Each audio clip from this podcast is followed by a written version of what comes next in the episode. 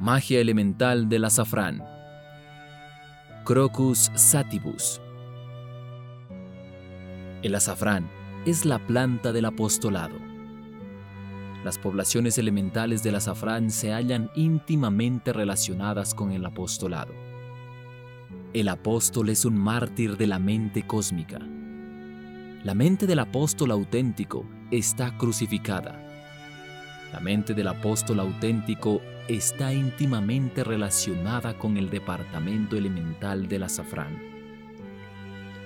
La mente del arjad está íntimamente relacionada con este departamento elemental del azafrán.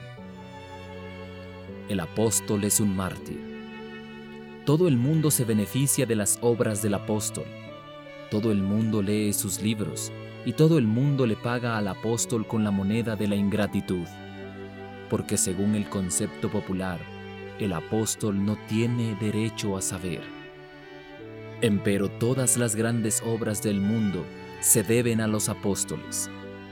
El azafrán está íntimamente relacionado con los grandes apóstoles del arte, con los de Beethoven, Mozart, Berlioz, Warner, Bach, etc. El planeta del azafrán es Venus, la estrella del amor. Todo apostolado está íntimamente relacionado con la magia elemental del azafrán. El apóstol pende de una cuerda muy amarga y en el fondo está el profundo abismo. El departamento elemental del azafrán está íntimamente relacionado con el trabajo laborioso. El trabajo de un apóstol de la luz, el trabajo del hombre que lucha por el pan de cada día, y el laborioso trabajo de las minúsculas abejas es inmensamente sagrado y está íntimamente relacionado con este departamento elemental del azafrán. Ninguna forma de trabajo honrado por humilde que sea, puede ser jamás despreciado, porque el trabajo, en todas sus formas, está íntimamente relacionado con las jerarquías cósmicas relacionadas con este departamento elemental del azafrán. Todo detalle, todo incidente de trabajo, por insignificante que parezca, reviste gigantescas proporciones dentro de la actividad de la vida evolucionante. Una insignificante abeja que herida cae lejos de la colmena.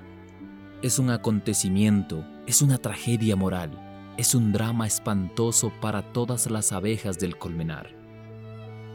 Este acontecimiento solo podría compararse a otro semejante, relacionado con la especie humana.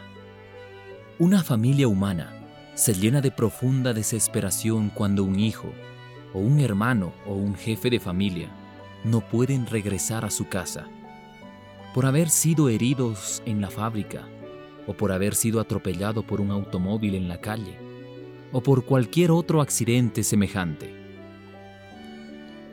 Entonces todos sus dolientes desesperados por el dolor, tratan de remediar la situación hasta conseguir la vuelta del pariente a casa. Exactamente sucede con la insignificante abeja, la misma tragedia el mismo drama doloroso. La abeja es pequeña para nosotros, la miramos minúscula, pero las abejas entre sí se ven en la misma forma en que una persona se ve a otra persona. No se ven minúsculas ni se sienten pequeñas. La mente del Arhad debe comprender a fondo todas estas íntimas actividades relacionadas con el departamento elemental del azafrán. En todo trabajo, por minúsculo que sea, hay alegrías, hay tristezas, hay tragedias morales profundas que deben invitarnos a comprender la grandeza sublime del trabajo. Tanto en la especie humana, en el insecto insignificante, como en el apóstol que labora en beneficio de la humanidad. Los elementales del azafrán tienen hermosas túnicas de color rosa pálido. El azafrán y las abejas simbolizan el trabajo, y ambos están gobernados por el planeta Venus.